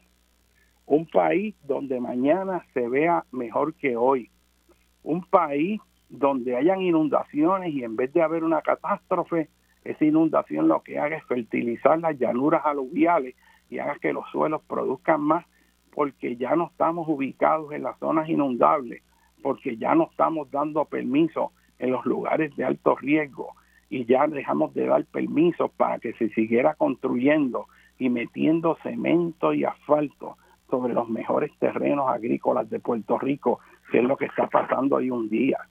Un país donde tengamos ciudades reconstruidas con una visión de siglo XXI, ciudades sostenibles, de uso, con, y uso adecuado y eficiente de la energía, de la energía solar, de la energía del viento, un país donde no dependemos de la importación de combustibles fósiles. Nosotros tenemos una riqueza solar extraordinaria. Estamos en la latitud 18 eh, grados, que pasa esa latitud, ¿verdad? Entra por allá, por Cabo Rojo, y sale por acá, por Maunabo, la latitud 18, y de ahí hacia el sur, hacia la costa, es 17 alto, ¿verdad? Y un poquito más, casi 18 y medio hacia el norte pero estamos en la zona tropical y ahí la intensidad de los rayos solares es inmensa, así que nosotros tenemos un potencial de energía solar, pero como el issue no es que haya energía solar, es cómo lo hacemos. Volvemos a cometer el error de caer en la trampa de estar esclavizado de los intereses económicos y en vez de seguir la sabiduría de la gente que sabe de el proyecto que ha impulsado Casa Pueblo, que este país tiene que apoyar y respetar el trabajo de los Mazol. Es un trabajo extraordinario que demuestra también la capacidad de los puertorriqueños para imaginar un futuro. Y esto lo hacen casi sin recursos económicos, a pulmón. A la misma vez que usted ve ahí como le dan millones de dólares para cosas que no son necesarias los que están haciendo el trabajo valioso en Puerto Rico tienen que estar haciéndolo, ¿entiendes? Poquito a poquito, con recursos exiguos y aún así hacen y hacen modelos y son ejemplos de lo que se puede hacer un país. La propuesta de que la energía solar se puede generar en Puerto Rico a partir de los paneles en los techos de las casas y que se adecue todo el sistema eléctrico para que pueda recibir y retransmitir toda esta generación de energía solar en los techos de las casas, en vez de hacer todas estas fincas solares sobre los mejores terrenos agrícolas, en los terrenos llanos, como está ocurriendo en el sur de Puerto Rico, que cogen decenas de cuerdas de terreno fértil extraordinario y de los mejores terrenos fértiles de Puerto Rico, sobre todo en esa área de Salinas, de, de, esa costa sur, Santa Isabel, esos terrenos, hay terrenos ahí que los van a meter para paneles solares, que van a dejar de, tener producción agrícola. Esas son las tierras negras de Ucrania, pero en Puerto Rico. Y sobre esos terrenos agrícolas, ¿qué hacemos nosotros con un gobierno sin visión? Llenarlas de cemento o ahora de paneles solares, cuando esos paneles solares deberían estar en los techos de las casas produciendo y haciendo que su factura de luz sea menor y haciendo que Puerto Rico se libere de estar pagando billones de dólares en gasolina, petróleo y todo eso, porque estamos usando una fuente solar. ¿Qué pasa? Que no hay una voluntad política de hacer eso de forma acelerada. Eso debería ser un elemento prioritario de política pública y sería un elemento clave para ayudar a la paz mundial, porque el moverse a las fuentes de energía limpia es una acción proactiva para la paz mundial. O es que muchos de estos conflictos que hemos vivido y estamos viviendo no tiene que ver con el control de los recursos de energía fósil. La guerra de Irak, donde murieron tantos cientos de miles de civiles y ciudadanos en Irak, en Afganistán, en Siria. Lo que está detrás de todo eso es el control de los recursos energéticos, los bloqueos a Irán, este, toda, toda la geopolítica está grandemente influenciada por quién tiene acceso a los recursos de los combustibles fósiles. Pero, y si usted no necesita esos combustibles fósiles, si en vez de necesitar eh, bunker fuel y necesitar gasolina, o necesitar carbón, usted no usa las fuentes solares o fuentes eólicas, ¿verdad? Que entonces no hay razón por la cual estar peleando por quién tiene más depósitos o quién tiene menos, porque no se necesitan. Pues moverse a las fuentes de energía limpia una aportación directa a la paz del mundo y la reducción de conflictos y entonces aquí nosotros tenemos una riqueza en energía solar extraordinaria. Miren, los alemanes allí que lo que tienen es un chispito de sol, porque Alemania está en una latitud media bastante alta, que el sol llega con mucho menos intensidad. Aún así, esa gente produce un montón de energía solar con un sol tan disminuido, tan poco intenso en comparación con el de Puerto Rico, que eso es un sol radiante, un sol fuerte, que tiene una energía extraordinaria para hacer que las plantas crezcan, para generar energía eléctrica, para tantas cosas. Y aquí, con toda esa riqueza, nosotros lo que hacemos es pagando gasolina, que curiosamente, eh, en unas semanas atrás salió que la mayor parte de la gasolina de Puerto Rico venía de Rusia, que eso yo no lo sabía y me sorprendió, no viene ninguna de Estados Unidos. Y es que las distribuidoras de gasolina buscan donde les cuesta más barato y lo traían de Latvia o de Rotterdam, donde hay infraestructura de refinamiento de petróleo ruso para convertirlo en gasolina y revenderlo. Y ahí aparentemente estas compañías de gasolineras acá lo conseguían la mayor parte y lo traían. O sea que en Puerto Rico, mientras el gobernador estaba anunciando que iba a boicotear el vodka ruso por la situación de Ucrania, resulta que de Rusia que viene toda la gasolina este que se vende en Puerto Rico. Así que yo digo, bueno, si los rusos llegan a haber sabido que el gobernador de Puerto Rico este iba a boicotear el vodka este ruso eh, y le corta gasolina aquí, pues imagínate que, que desproporción, ¿no? Esto a manera de, de un pequeño de humor porque esta situación es tan terrible que a veces hay que buscarle humor a la cosa. Pero mire, lo que yo quiero que ustedes sepan, y vuelvo a hacer el hincapié, es que nosotros podemos, que esto es un país con recursos y sobre todo el recurso más valioso de la humanidad, que es la humanidad misma. Un país no es poderoso porque tenga recursos naturales o tenga oro, tenga petróleo, eso no es suficiente. La mayor fuente de poder de un país es la calidad humana de su gente, es la educación que tenga su gente, es la visión que tenga su gente.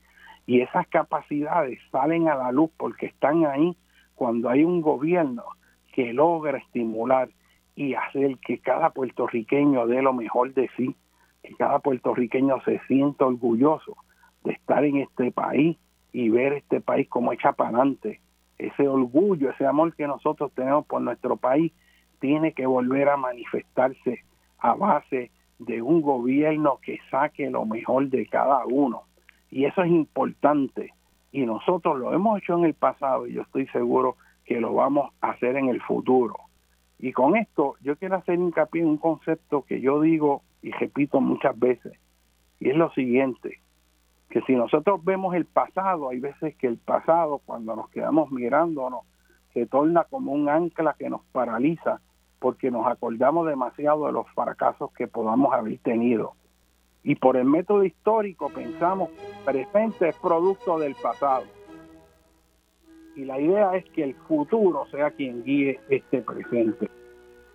Y eso hay que hacerlo, que Puerto vea las cosas no como fueron ni como son, sino como pueden ser.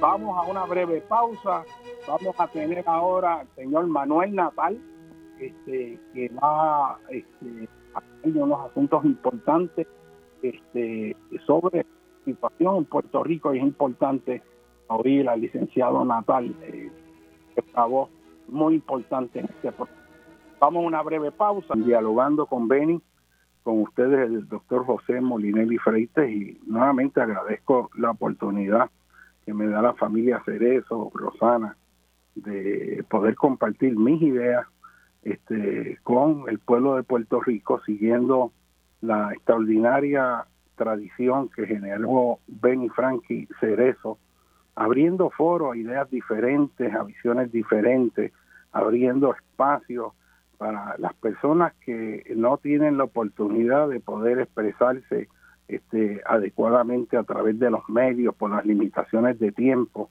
Y la creación de un espacio donde uno pueda exponer situaciones serias con mayor profundidad eh, es un servicio valiosísimo también que hace esta emisora, este, permitiendo ¿no? toda esta diversidad de ideas.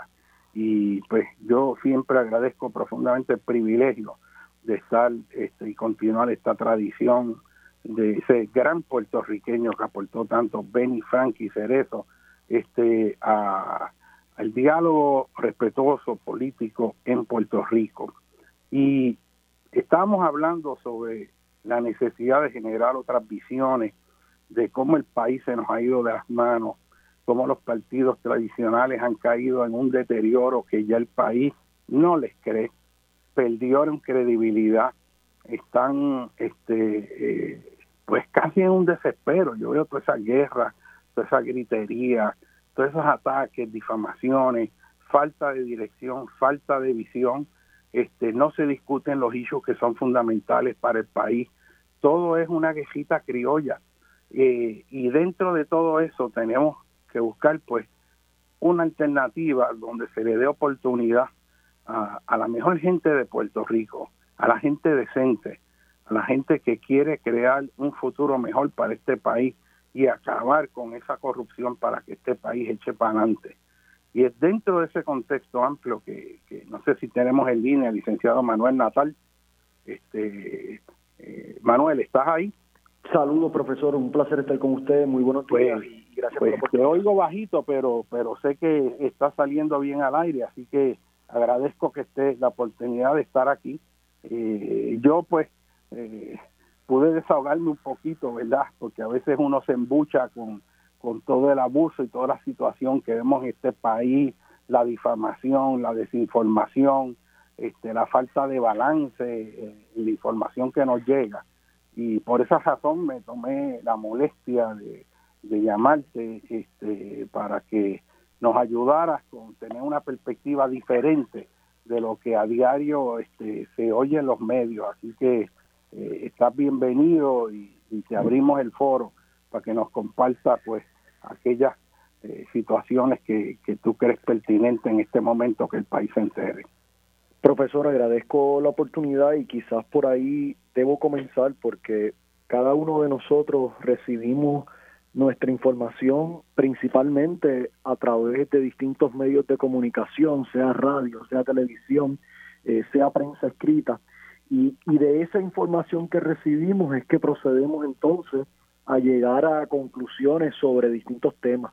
Eh, y lamentablemente en tiempos recientes se ha dado este fenómeno de estos analistas políticos que usualmente el modelo es de tener un supuesto representante del Partido Popular, otro supuesto representante del Partido Nuevo Progresista, y a eso se limita, ¿verdad?, la, la visión de un análisis balanceado que tienen ciertos medios de comunicación eh, pero que digo supuesto porque ya hoy en día en realidad ni siquiera representan necesariamente a un partido o a otro, sino a los intereses económicos que están detrás de ambos partidos. Eh, y, y en los eventos que han ocurrido durante la pasada semana, pues tenemos casos muy puntuales que comprueban este, este señalamiento y que claro, eh, lo que pretenden hacer es sesgar la información que reciben las personas a favor, naturalmente, de los intereses económicos que representan, eh, de los partidos políticos que se benefician de los mismos y, claro, en contra de aquellos que les denuncian. Y, sabemos, ¿verdad?, que eso eh, durante los pasados meses se ha intensificado aún más en la medida en que estos dos partidos han perdido apoyo electoral y existe una posibilidad real, cosa que quizás en el pasado no estaba ahí, hoy es evidente que es así, existe una posibilidad real de que estos partidos políticos eh, de cara a un próximo proceso electoral ya no tengan el favor eh, de una mayoría del pueblo para mantenerse en el poder. Y durante la pasada semana eh, se han discutido particularmente una situación que afecta a la ciudad capital, al municipio de San Juan y particularmente al señor Miguel Romero.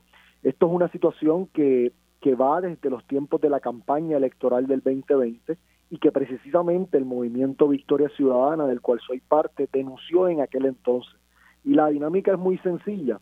En el año 2019 y 2020, el entonces senador Miguel Romero y candidato a la alcaldía de San Juan, al igual que otros candidatos a puestos de representantes y senadores de distritos por el Partido Nuevo Progresista, incluyendo aquellos que no ocupaban ningún cargo electivo entonces, se paseaban por distintas comunidades del municipio de San Juan pregonando de que ante la falta de acción de la administración de turno Carmen Yulín Cruz Soto, ellos estaban allí resolviendo los problemas de infraestructura de la comunidad, particularmente de todo lo que tiene que ver con la reparación de carreteras. Es importante recordar que en ese momento Carmen Yulín Cruz Soto denunciaba que el gobierno estatal le había cerrado la puerta al municipio de San Juan, le estaba cortando los servicios que estaba supuesto a dar el gobierno estatal, que los legisladores a nivel eh, de, la, de la Cámara y del Senado, inclusive aquellos que representaban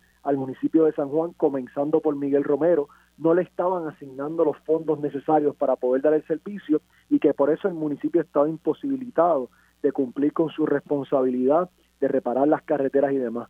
Eh, y no había dinero para asignarle al municipio de San Juan para hacer el trabajo, pero sí habían recursos para que Miguel Romero, Juan Oscar Morales, Georgie Navarro y otros estuvieran haciendo campaña eh, en este proceso de reparación y bacheo de carreteras. En aquel entonces Victoria Ciudadana lo denunció, pues entendíamos que era un uso indebido de fondos públicos y la respuesta pública que dio Miguel Romero en ese momento fue que se trataba de unas donaciones privadas y yo recuerdo como si fuera hoy, profesor, escucharle decir eso y dije, caramba, la vamos a tener difícil de cara a esta campaña electoral, porque si Miguel Romero tiene tanto dinero en su fondo de campaña hasta para tirar asfalto, eh, evidentemente, ¿verdad? Vamos a tener una campaña eh, dura por delante. Eh, cuando pasa el proceso electoral y surge una controversia con varios alcaldes que hoy ya se declararon culpables de corrupción a nivel federal, entiéndase el alcalde de Cataño, el alcalde de Aguas Buenas y el alcalde de Guayama. Cada uno de esos casos estaban vinculados a actos de corrupción o esquema de corrupción con una compañía de asfalto que tenía contratos en estos municipios, pero claro, a cambio de que le dieran los contratos, la compañía le pasaba un kickback a estos respectivos alcaldes. Esa compañía de nombre JR Asphalt es precisamente la compañía que Miguel Romero utilizaba durante el tiempo de campaña para ir por las comunidades de San Juan pregonando de que él estaba resolviéndole los problemas a la gente de San Juan que la administración de turno no atendía. De manera verdad, de, resumen, eh, cuando sale el señalamiento, cuando salen los vínculos con esa compañía, en Victoria Ciudadana nuevamente, estamos hablando de finales del año 2021, entre noviembre y diciembre, denunciamos nuevamente que esta era la compañía que Miguel Romero utilizaba para hacer campaña durante el proceso electoral y en ese momento también denunciamos que, las, que varias de las publicaciones de Miguel Romero en sus páginas durante el tiempo de campaña habían sido removidas. En tiempo reciente, un medio noticioso publica un artículo que apunta a que Miguel Romero estaba siendo investigado por los federales precisamente por los vínculos con esta compañía y bueno, lo que ha ocurrido durante los pasados cuatro o cinco días es que Miguel Romero ha dado por lo menos cinco o seis versiones distintas de cuál es su relación o no con esta compañía y en cada una de ellas ha quedado desmentida. Hoy sabemos que desde el momento en que era candidato a la alcaldía de San Juan estaba recibiendo ayuda de esta compañía que él hoy cataloga como una donación a la comunidad, pero era él el que estaba haciendo campaña con ella, era él el que iba con la compañía y que sabía de antemano eh, qué días y en qué lugares iban a estar impactando, que esa compañía posteriormente recibió una subasta del municipio de San Juan y que no fue hasta que públicamente salió a relucir que la compañía estaba siendo investigada que el municipio canceló dicha adjudicación de subasta. Eso lo que nos lleva a concluir es una cosa, que la compañía que ayudó a Miguel Romero durante el tiempo de campaña, que Miguel Romero hoy dice que fue un regalo, que fue una donación de un sobrante, no a él sino a la comunidad, se benefició luego de la llegada de Miguel Romero a el municipio de San Juan y que no fue hasta que los cogieron con las manos en la masa que el municipio de San Juan desistió de pagarle el favor que le hicieron a Miguel Romero durante la campaña. Eh, y, finalizo diciendo lo siguiente, profesor, estamos hablando de fondos públicos, porque cuando se habla de un sobrante de asfalto de los clientes de JR Asfalt, los clientes de JR Asfalt eran municipios, era el municipio de Cataño, era el municipio de Aguas Buenas, era el municipio de Guayama, eran municipios que estaban pagando por un servicio que evidentemente no se estaba dando como se supone y que quien se estaba beneficiando era un candidato del PNP a un puesto electivo y no uno, múltiples candidatos. Eh, y sabemos que esto obviamente incidió sobre el resultado de la campaña electoral, no solamente en la alcaldía, sino en otras posiciones, particularmente una que estuvo tan cercana como la de el precinto 3 de San Juan eh, y el señor Juan Oscar Morales, que todos sabemos, ¿verdad?, lo que allí ocurrió y cómo la licenciada Eva Prado prevaleció en esa, en esa contienda. Aquí hay mucho que explicar y, bueno, ya Miguel Romero y sus eh, allegados eh, lo que han hecho lejos de atender la situación es complicarla aún más cada vez que sale uno de ellos, a George Navarro, a Víctor Parece, el propio Carmelo Ríos, a defender a Miguel Romero, lo que terminan es hundiéndose todos eh, un poco más, porque todas las explicaciones que dan lo que demuestran es que hubo una configuración de delito. Ya veremos si las autoridades pertinentes hacen su trabajo. Este, ¿cómo, ¿Cómo se plantea lidiar con el problema de la corrupción? Para mí, eh, ese es un problema que está bien metido en el tuétano del gobierno. Eh, y pienso que eh, aún dentro de toda la situación y limitaciones que tiene Puerto Rico, el nada más que logremos tener un gobierno que no haya corrupción, un gobierno que tenga una visión y una dirección de cómo volver a poner este país en sus propios pies, este, nos pondría en una situación de fortaleza y no de vulnerabilidad. Eh, ¿Cómo sería una estrategia? ¿Qué elementos habría que tomar para lograr un gobierno que no sea corrupto? yo, estoy de acuerdo con usted que estoy, estoy de acuerdo con usted que, atender este tema es, es, es cortar el ancla que nos está hundiendo. Eh, y tengo que comenzar por decir que uno de los principales problemas es que las entidades fiscalizadoras, las entidades que se supone que combatan la corrupción, lamentablemente se deben a los mismos políticos eh, que incurren en estos actos de corrupción. Y lo que hemos visto durante los pasados meses es el uso de estas entidades fiscalizadoras, lejos de para buscar evitar la corrupción, eh, las están utilizando para perseguir a quienes señalan la corrupción, a quienes combaten y les representan una amenaza a los intereses políticos que los pusieron allí, desde el Departamento de Justicia, el panel del fiscal especial independiente, la Oficina de Ética Gubernamental, y podemos seguir haciendo una lista. Cada una de esas personas, cada uno de las personas que dirigen esos departamentos o esas oficinas, fueron nombradas por los mismos políticos que están supuestos a investigar y particularmente por los políticos del Partido No Progresista y del Partido Popular Democrático. Aquí no nos llamemos a engaño.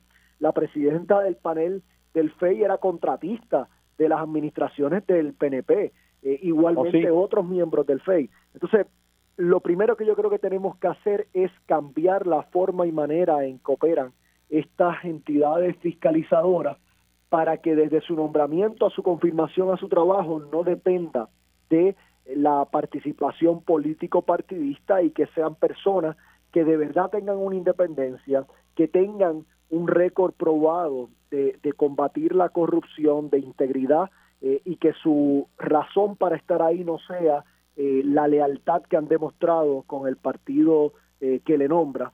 y así va, ¿verdad? Podemos hablar de las entidades fiscalizadoras, pero también tenemos que hablar del propio sistema de justicia. en la medida en que opera de igual manera, un gobernador nombra, un senado confirma, y, bueno, pues ahí ya sabemos cómo, eh, ¿verdad? Sacando unos casos muy, muy excepcionales, eh, hay una cantidad de personas que, que la única razón por la cual están en ese espacio obedece a que fue el ayudante de o el trabajador de o la persona que estuvo en la avanzada de y cuando vienes a ver pues pues estamos hablando de que para quienes queremos combatir la corrupción cada vez que miramos a un espacio lo que encontramos es otra otra pared eh, que es muy difícil de, derrumbar dentro del sistema actual. Así que yo creo que hay que comenzar por eso. Claro, ahí viene de nuevo el tema del huevo o la gallina. Bueno, pero es que para cambiar esas entidades fiscalizadoras hacen falta votos en la Cámara de Representantes, en el Senado de Puerto Rico, un gobernador o gobernadora que convierta en ley cualquier cambio a estas instituciones. Y, y bueno, yo creo que el pueblo evidentemente está reclamando esos cambios eh, y es cuestión de tiempo en que se tengan esos 26 votos en la Cámara de Representantes, 14 en el Senado y una firma de un gobernador o gobernadora para poder lograr estos cambios estructurales. Me parece excelente. Licenciado, le agradecemos su presencia en este programa y le expreso mi respeto.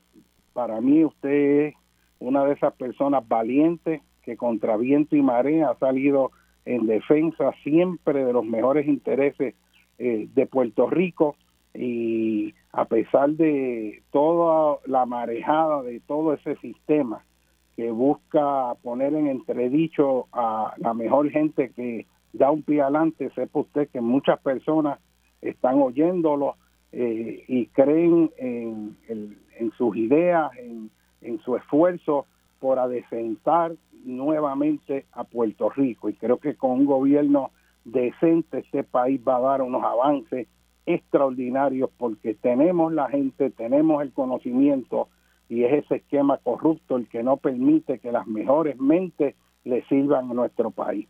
Así que le agradezco su presencia en este programa.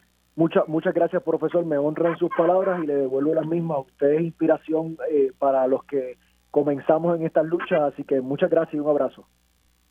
Para adelante. Este, pues señores, esto nos trae una reflexión que, que yo creo que es importante. Este, yo a Manuel, yo este, en una ocasión yo vi los videos que él hizo en YouTube revelando los esquemas de corrupción con nombre y apellido, eh, hablando eh, y mostrando con datos eh, toda esa madeja, cómo está interconectada, cosas que no habían hecho gente en el pasado. Y si algo yo respeto es la, la valentía de denunciar, sobre todo en un país donde hay tanto miedo.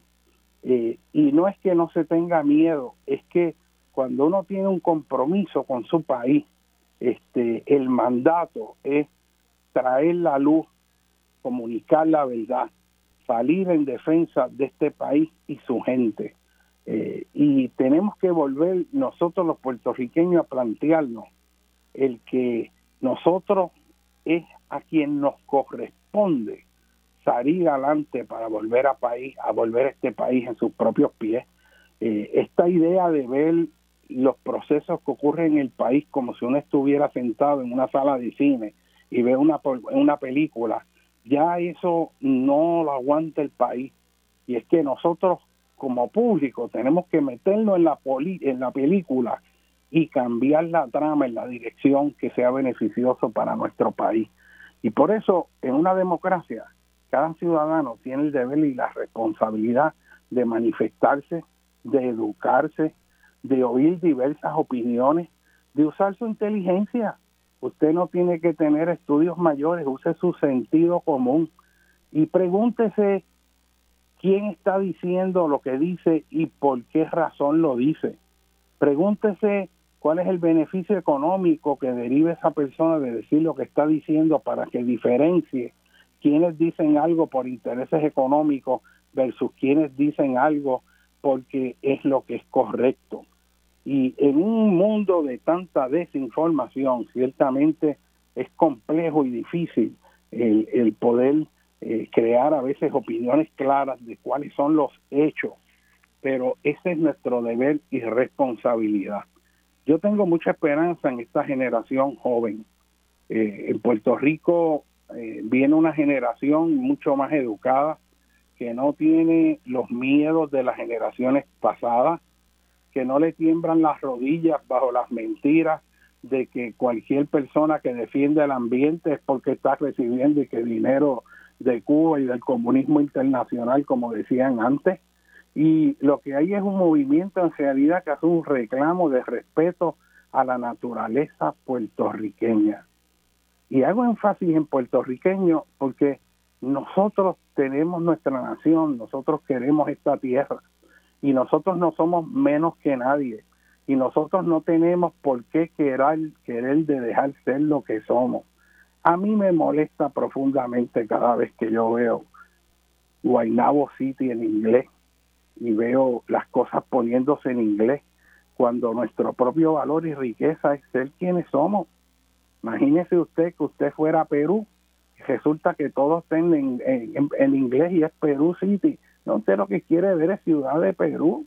Usted quiere ver este, la provincia del Cusco o de Ancash o de Esmeralda, donde sea. usted quiere ver el rasgo cultural, lo que son. Pero esta gente que se empeña en borrarle la cara a Puerto Rico para querer ser lo que no somos, eh, a mí me parece algo absurdo, sobre todo cuando sabemos lo que valemos. Y, y esto hay que cambiarlo y hay que decirlo hay que volver a querer a Puerto Rico y manifestar sus valores mejores. Me preocupa mucho, mucho la, lumpenización que está ocurriendo en el país, cómo eh, se va rompiendo la estructura, eh, el nivel de agresión entre unos y otros, producto pues de esa inconformidad social y la falta de educación adecuada. Me preocupa desde cosas desde que usted va por un lugar y ve todo ese grafiti por todos lados que invade este las paredes, las avenidas, este el ruido de estos carros que usted se para en una estación de gasolina y de momento hay una persona con una música ofensiva eh, diciendo palabras soeces, hablando de cosas impropias y usted está ahí con sus hijos, con su familia, con sus niñas oyendo todas esas barbaridades y esa persona se queda como si nada. Me ofende el ruido ambiental extraordinariamente, este, ese escándalo por la noche, todas esas motoras sin mofle, los 4x4, este, el escándalo de la música, esos, esas oleadas de gente que sale a altas horas de la noche, cientos de vehículos haciendo ruido, paseando por todas las ciudades y campos, despertando a todo el mundo, amedrentando a la policía que no se siente que no puede hacer nada y el país se nos va en descontrol. Y eso no tiene por qué ser así. Y tenemos que buscar, mira, lo que Muñoz Marín llamó la operación Serenidad, y es que ese desboque materialista, ese esa locura este, que, que está ocurriendo, tenemos que serenar al país. Hay que buscar la convivencia, la paz. Hay que buscar los valores verdaderamente importantes de la vida y hay que reducir el estrés existencial que tenemos en este país y tenemos que vernos los puertorriqueños no en guerra unos con otros, sino en un espíritu de cooperación y buscar esa fuerza grande que tenemos y que es fuerte, que está ahí oculta, y sacarla hacia afuera en un reclamo de defensa.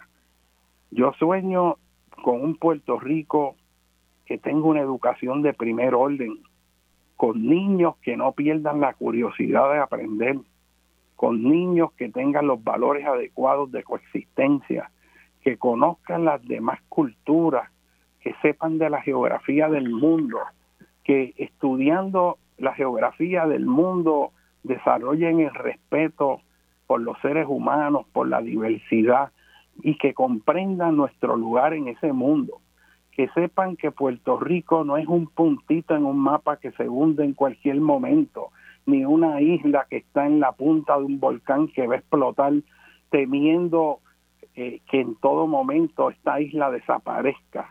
y todas estas estas estas cosas absurdas que, que, que a veces se enseñan o se enseñaron por años desaparezcan para que ese niño puertorriqueño comience a ver el futuro teniendo fe en su propia tierra, que sepa de nuestros valores, que conozca nuestras montañas, nuestras regiones del Carso, nuestros llanos costeros, que conozca nuestra ecología y la biodiversidad, que tenga respeto por esa naturaleza, por todas esas formas de vida, por todas esas especies, por toda esa riqueza biológica, ecológica, geomorfológica, geográfica que tenemos en este país, que es extraordinario, que de una esquina a otra a corta distancia usted tiene una variedad de paisajes que en cualquier otro lugar del mundo deja a la gente con un, con un grado de admiración y hasta en shock por esa belleza